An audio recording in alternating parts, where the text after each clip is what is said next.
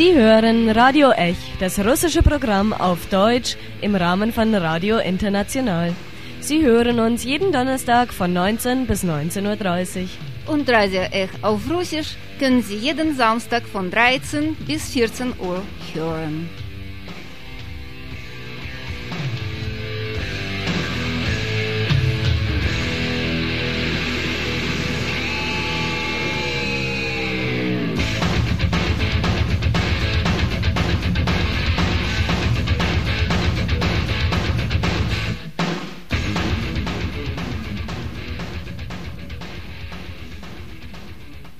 Dieses Jahr wurde viel über Kultur und Kunst des äh, Widerstands gesprochen, nicht ohne Grund. Und äh, heute ausnahmsweise aber sprechen wir über ein äh, ganz anderes Land, über die Türkei. Was kommt nach Gezi?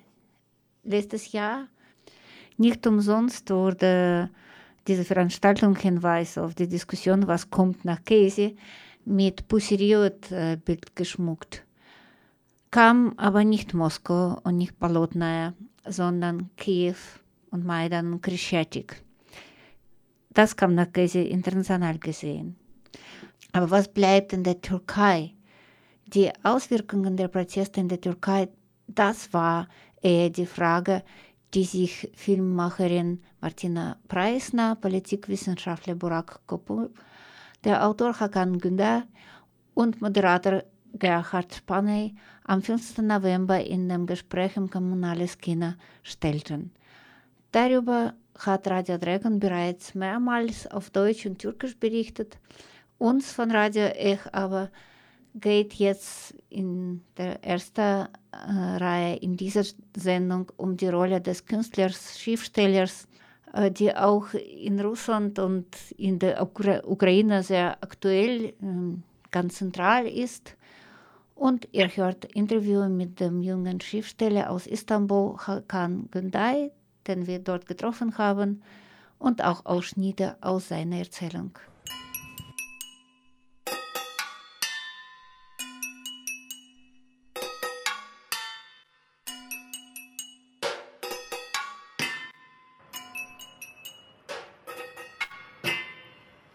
Öyle bir böyle kelamlardan yasaklardan illallah. Başına buyruk kararlardan fermanlardan illallah. Bir öyle bir böyle kelamlardan yasaklardan illallah. Başına buyruk kararlardan fermanlardan illallah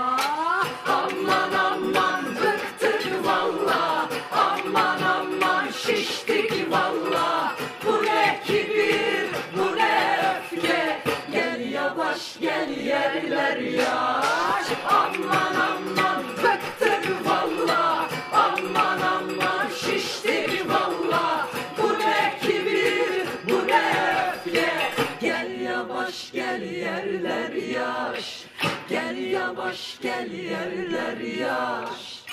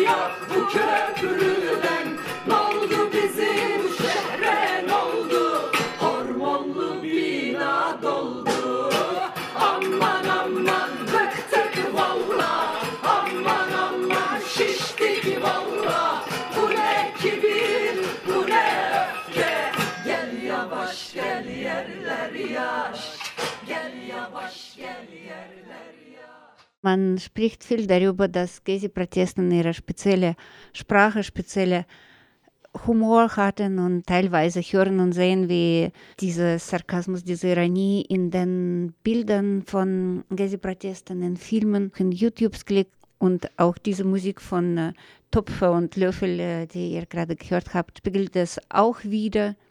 Hakan Günther ist ein Schriftsteller, der diese Sprache von Gezi, diesen Sarkasmus, diesen Humor in die Literatur reinträgt. Und äh, die Frage an Podiumdiskussionen im Kommunales Kino an ihm war auch gerade darüber, mh, wie kann Literatur diese Sprache verarbeiten. Şimdi eee Türkiye'deki 80 darbesinden sonra Die Generationen, die nach dem Militärputsch von 1980 aufgewachsen sind, werden ja normalerweise charakterisiert als apolitische. Jugendliche, weil sie eben tatsächlich sich nicht für Politik zu interessieren schienen und eben auch jeder Bewegung fern zu stehen schienen. Und diese Generationen haben aber untereinander, vor allem auch mit den Mitteln der modernen Technologie, durch eine unglaubliche Kommunikation, unglaubliche Netzwerke geschaffen, wo eben die Satire und auch die Satire-Magazine, die Martina schon genannt hat, eine wichtige Tradition gebildet haben. Also es gab einfach ein Netz von eigentlich wirklich herausragenden, außergewöhnlichen Satire-Zusammenhängen und gemeinsam mit denen konnte man dann eben arbeiten. Also es war eigentlich so, dass es diese Tradition gab, einer Satirekultur unter den jungen, Menschen in der Türkei und plötzlich hat sich diese Satire dann auf die Straße übertragen, auf die Straße übersetzt und wir haben eben gesehen, das sind gar keine apolitischen Generationen, die sind gar nicht so weltfremd, wie immer gesagt wurde, sondern sie haben eben einfach ihre Gedanken nicht in äh, politischen Büchern ausgedrückt, sie fanden große, salbungsvolle Worte und politische Slogans schlicht und einfach doof und haben natürlich auch gezeigt, was mit diesen klassischen Narrativen der linken Parteien eben los ist, wie dumm die wirklich geworden sind, im Gegensatz zu dem, was dann auf einmal an echten und ernsten Aussagen auf der Straße gekommen ist. Und so wurde die Satire eben zu einem wichtigen Mittel. Ich habe ja schon gesagt, dass auf Gewalt als Mittel im politischen Kampf verzichtet wurde. Da entsteht natürlich erstmal eine Leerstelle, die gefüllt werden muss. Was machen Sie dann? Was nehmen Sie für ein Mittel? Sie müssen kreativ sein und Sie nehmen eben die Satire. Ve kültürel dünyada yani e, edebiyatla ilgili veya sanatın diğer Also die Kulturwelt, sei es die Literatur oder die anderen Sparten, stehen natürlich inmitten einer ähm, Welt, wo es auf einmal eine neue, eine sehr, sehr entwickelte Sprache gibt und selbstverständlich können Sie nicht so tun, als ob es diese Sprache nicht gäbe. Das ist einfach unmöglich. Ähm, du siehst, wenn du dich, oder Sie sehen, wenn Sie sich mit Literatur beschäftigen, zum Beispiel, dass Ihre Sprache und Ihre eigene Formen des Ausdrucks, der Auseinandersetzung eigentlich sehr, sehr begrenzt gewesen sind und tatsächlich auch innerhalb eines klassischen Rahmens stattgefunden haben, der jetzt auf einmal lächerlich wird im Vergleich zu dieser lebendigen und wachsenden Sprache. Und parallel zur Bewegung auf der Straße haben sich auch tatsächlich sehr, sehr schnell sehr viele literarische Werke ähm, gebildet. Emrah Servest zum Beispiel hat einen ganzen Roman geschrieben, der geht zum noch nicht, not yet, it's coming. Genau, den ich äh, demnächst übersetzen werde. Daily Roman heißt er. Und der sich eben äh, Gezi widmet.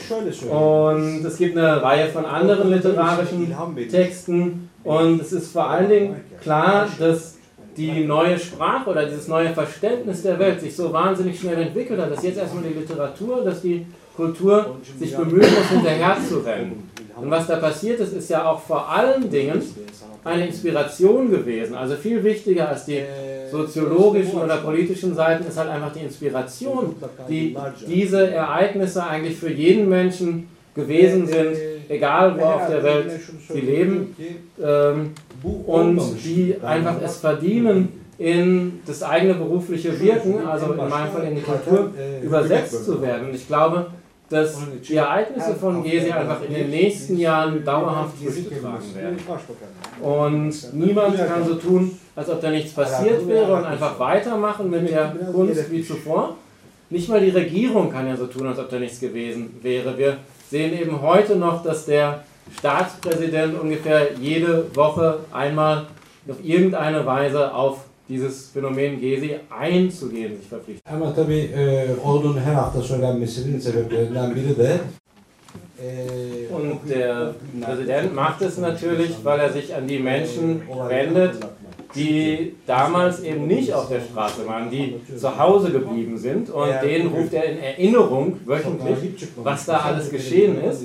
Und Sie können sich, glaube ich, vorstellen, wenn Sie es eben nicht uns hier als Panelistinnen haben, sondern Leute, die vielleicht gar nicht selbst auf der Straße waren, sondern nur aus der Medienberichterstattung gesehen haben, was so Schlimmes passiert ist und äh, vielleicht sehr, sehr wütend über das sind, was ihrem Land da angetan worden sind, dann haben sie eine ganz, ganz andere Erzählung von dem, was Gezi gewesen ist. Aman aman döktüm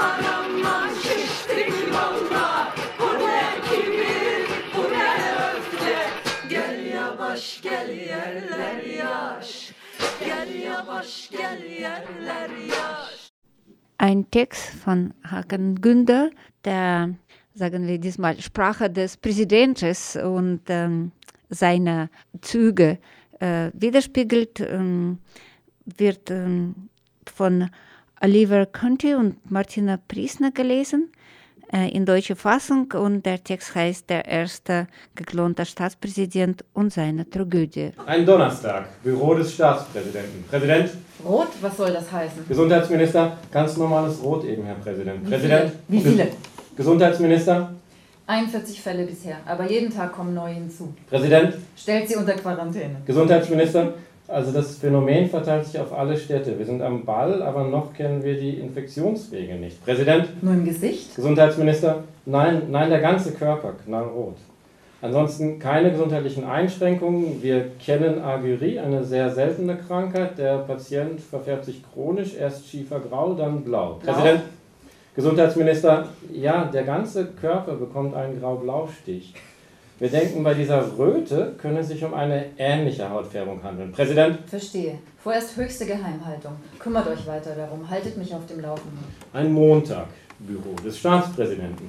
Innenminister, hier, bitteschön, Herr Präsident, Sie finden alles in der Akte. Präsident, Lass jetzt die Akte erzählen. Innenminister, das sollte unser Gesundheitsminister übernehmen, der kann die Sache besser darstellen. Gesundheitsminister, Herr Präsident, wir haben alle erdenklichen Tests angewendet, sämtliche Wahrscheinlichkeiten erwogen und als wir nun auch noch in Kooperation mit dem Innenminister, Präsident, Red nicht rum, sag, was los ist. Gesundheitsminister, es gab da vor vielen Jahren eine Sache im Land, also damals das Gas, das damals eingesetzt wurde, um die Menge auseinanderzutreiben, also die Chemikalien. Präsident, Was ist damit? Gesundheitsminister, es ist kaum zu glauben, aber gemeinsamer Nenner bei allen Betroffenen ist, dass sie damals an der Sache beteiligt und diesen Chemikalien ausgesetzt waren. Und die Untersuchung dieser Chemikalien hat nun ergeben, dass sie das Potenzial zu einer solchen Nebenwirkung, Präsident, Ausgeschlossen. In staatlichen Chemikalien sind abweichende Nebenwirkungen ausgeschlossen. Gesundheitsminister, aber es ist eben passiert. Mit den damaligen Kenntnissen konnte man wohl solche Langzeitwirkungen nicht. Präsident, Wie viele sind es jetzt? Innenminister, 374. An den Aktionen damals waren über eine halbe Million beteiligt. Die genaue Zahl kennen wir nicht, die sind jetzt natürlich alle wesentlich älter. In der Akte finden Sie alle Informationen zu der Sache damals, wenn Sie einmal schauen. Mal einen Moment. Willst du mir jetzt etwa sagen, die Leute sind unsterblich? Gesundheitsminister, sieht ganz so aus. Präsident, Von deinen Ohren, was dein Mund sagt? Gesundheitsminister, leider. Präsident, Was soll das heißen, unsterblich, Mann? Gesundheitsminister, wir werden sterben, aber die weiterleben. Ein Dienstag, Büro des Staatspräsidenten. Präsident, Das ist völlig unmöglich. Gesundheitsminister, Herr Präsident, Sie werden wirklich jünger. Wir haben das sogar von einer internationalen Expertenkommission untersuchen lassen. Präsident, So ein Mist. Und was sagen die? Gesundheitsminister, die werden sich verjüngern, bis sie so alt sind, wie sie waren, als sie das Gas abgekriegt haben.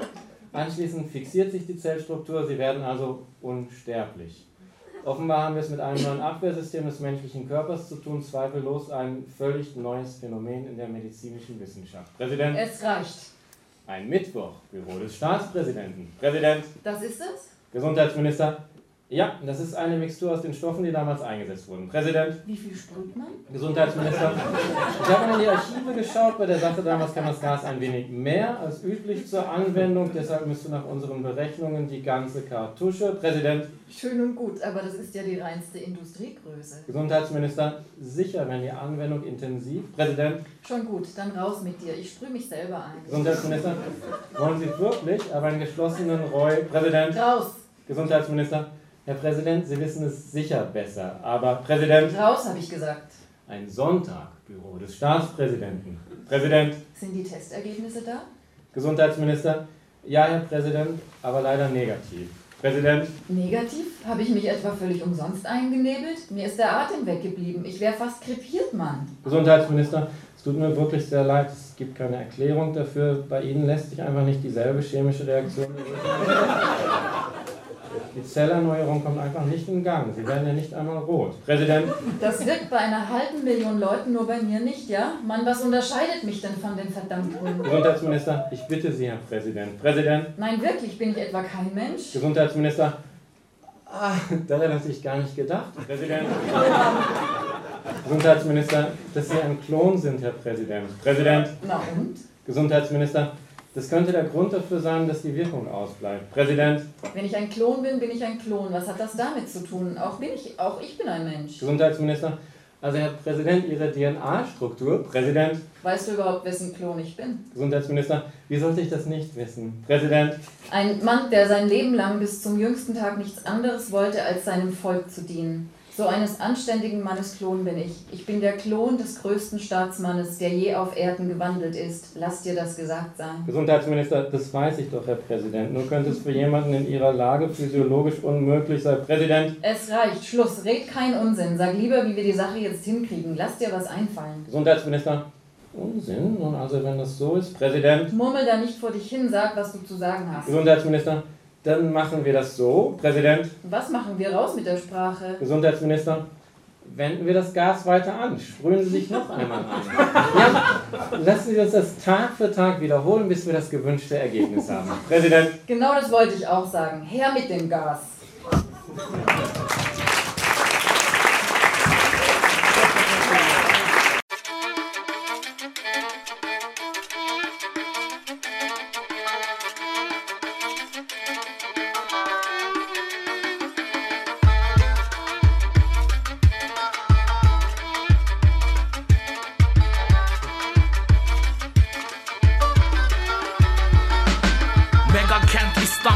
Makyajı akar.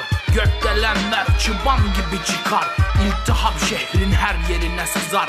Tedavi çılgınlığa dümen kırar. Dönme dolap dere tarla başı. Domatesin çürüğü tadı sası. Disneyland gibi patlar gözü kaşı.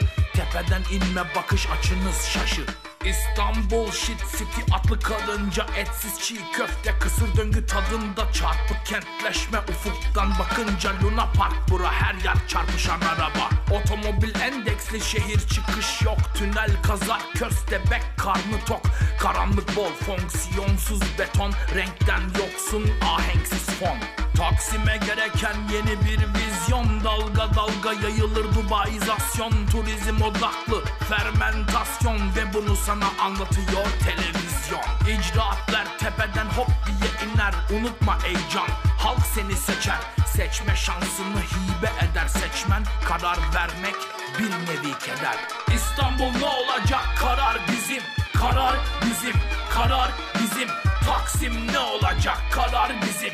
Karar bizim. Karar bizim. İstanbul ne olacak? Karar bizim. Karar bizim. Karar bizim Taksim ne olacak? Karar bizim. Karar bizim. Karar bizim. Arap baharı hmm, kışa döndü tahrir duvarı. Halkın sesini böldü direnişin simgesi ateş gibi söndü. Mısır'da yaşanan umudu kim gömdü? Taksim ve Tahrir kardeş meydan Taksim pasifize tahrir talan Aç gözü zihinlere boş bir alan. Al eline zapla uzaktan kumanda. Krizdeki komşuya yardım edelim. Keops piramidini Taksim'e getirin. Akropolisi Çamlıca'ya dikelim. Küresel kentleşme böyle olur ciğerim. Rakı balık partenon şiş kebap. Amaç yedi tepeyi. Markalamak Karmaşık değildir. Güncel sanat imza ışıl Joseph Fuat. İstanbul ne olacak? Karar bizim Karar bizim karar bizim. Taksim ne olacak? Karar bizim Karar bizim karar bizim. İstanbul ne olacak? Karar bizim Karar bizim karar bizim. Taksim ne olacak? Karar bizim Karar bizim karar bizim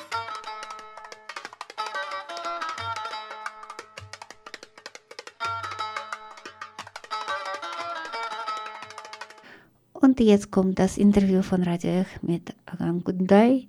Äh, das ist auf Englisch. Meine erste Frage ist, wann haben Sie Ihr Roman geschrieben? It was published in Turkey in 2011, and it has been published here in Germany uh, in 2014. It's not the last novel; it's the one before the last novel. Yeah. It's it's it's telling about two two kids who are, in fact, for me, writing is a way of thinking. So uh, every novel that I write is for for questioning something and thinking about these questions.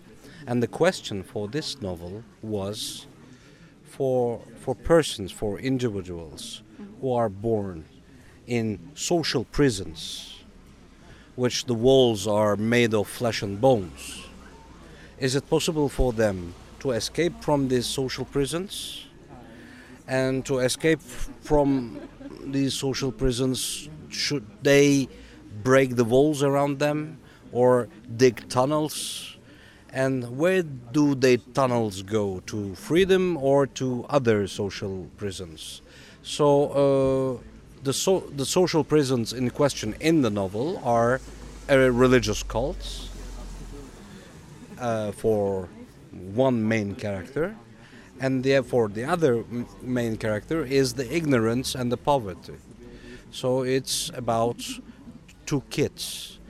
The I can resume it like this: the name, the title, in Turkish is Az, um, which means few, and it's a word made of the first and the last letter of the alphabet. So it's the story of these two letters who become together after uh, passing all the obstacles between them, which is the all the alphabet. So they come together, A and Z, to have a definition and a sound together. So that's it. This is the resume of the novel. yeah. And uh, the last one? Well, the last one, which is the 80s novel of mine, uh, it's a novel about about human trafficking in Turkey, and uh, the story is told by the eyes of a nine years old boy, which the, the, the father is the person who who uh, transports uh, illegal uh, immigrants to from Turkey to, to Greece. So uh, it's also a social prison, in fact, but it's based mostly about about all the all the walls between east and west, and all the all the prejudgments that we have between east and west, and all the fear that we have against uh, each other, because the fear is something so important in our lives that once we buy it, we can buy everything. If I can sell you the fear, I can sell you everything. So the novel is about fear also. so mh, ich das aus äh, russischen Verhältnissen kenne oder sagen wir lieber sowjetischen Zeiten, äh, Literatur, Kunst und so weiter kann auch ein Flucht von dieser von dieser sozialen Gefängnis äh, sein. Ist das auch für dich und Protagonisten von deinen Romanen so? I, I think that the, the, the, the cultural development, the, the individual cultural development, to read, to, to struggle with art, to use art, uh, to be awake, uh, is very important because we have tendency to forget and to, to fall asleep as individual. We have tendencies to become stupid. So to to to stop these tendencies, we have to struggle by using these tools, which are books, art, and everything that you can imagine about about artistic products. We we we have to we have to be uh, uh, stay awake. Well, literature for me is not something that you are using for escaping something. It's a contrary, in contrary, is to go against this. And uh, if you have a problem with a subject, it's not for for running away from this subject. It's go to the subject to understand it more, to question it more, because uh, writing is for, for understanding, for trying to understand what normally you don't understand. So uh, literature is the contrary of escaping. Auch bei Gezi-Protesten ging es nicht anders und alle Schriftsteller dieser Generation waren auch dabei. Yes, I, I've seen them. I, was there, and many many of people who were who were reading uh, what I what I'm doing were there.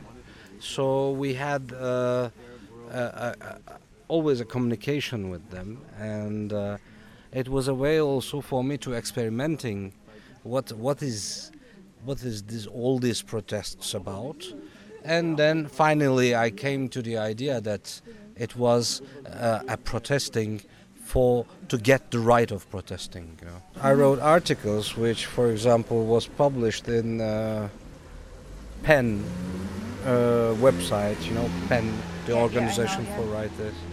I wrote articles for newspapers, from Turkish newspapers, and I wrote a short play about it and I wrote also the the dialogues that I uh, read tonight for also a review. So my my job is to tell story. So I told stories about it. Planst du auch einen Roman darüber zu schreiben? No, no, no, because uh, this is not something that I think that which should be defined just by a novel or by a poem or by a by a painting or something. It's it's a way of living. It's a way of living that you admit and accept. It's a way of living who demands you to question, to ask questions about the conditions in which you are living. So it's a way of thinking. You can't, uh, I think that uh, I, I will never be able to write about these protests, but I will always be able to write by the help of these protests, by the inspiration that they gave me, which is, I think, more important because this is not something that I can limit it, limit with just one uh, work.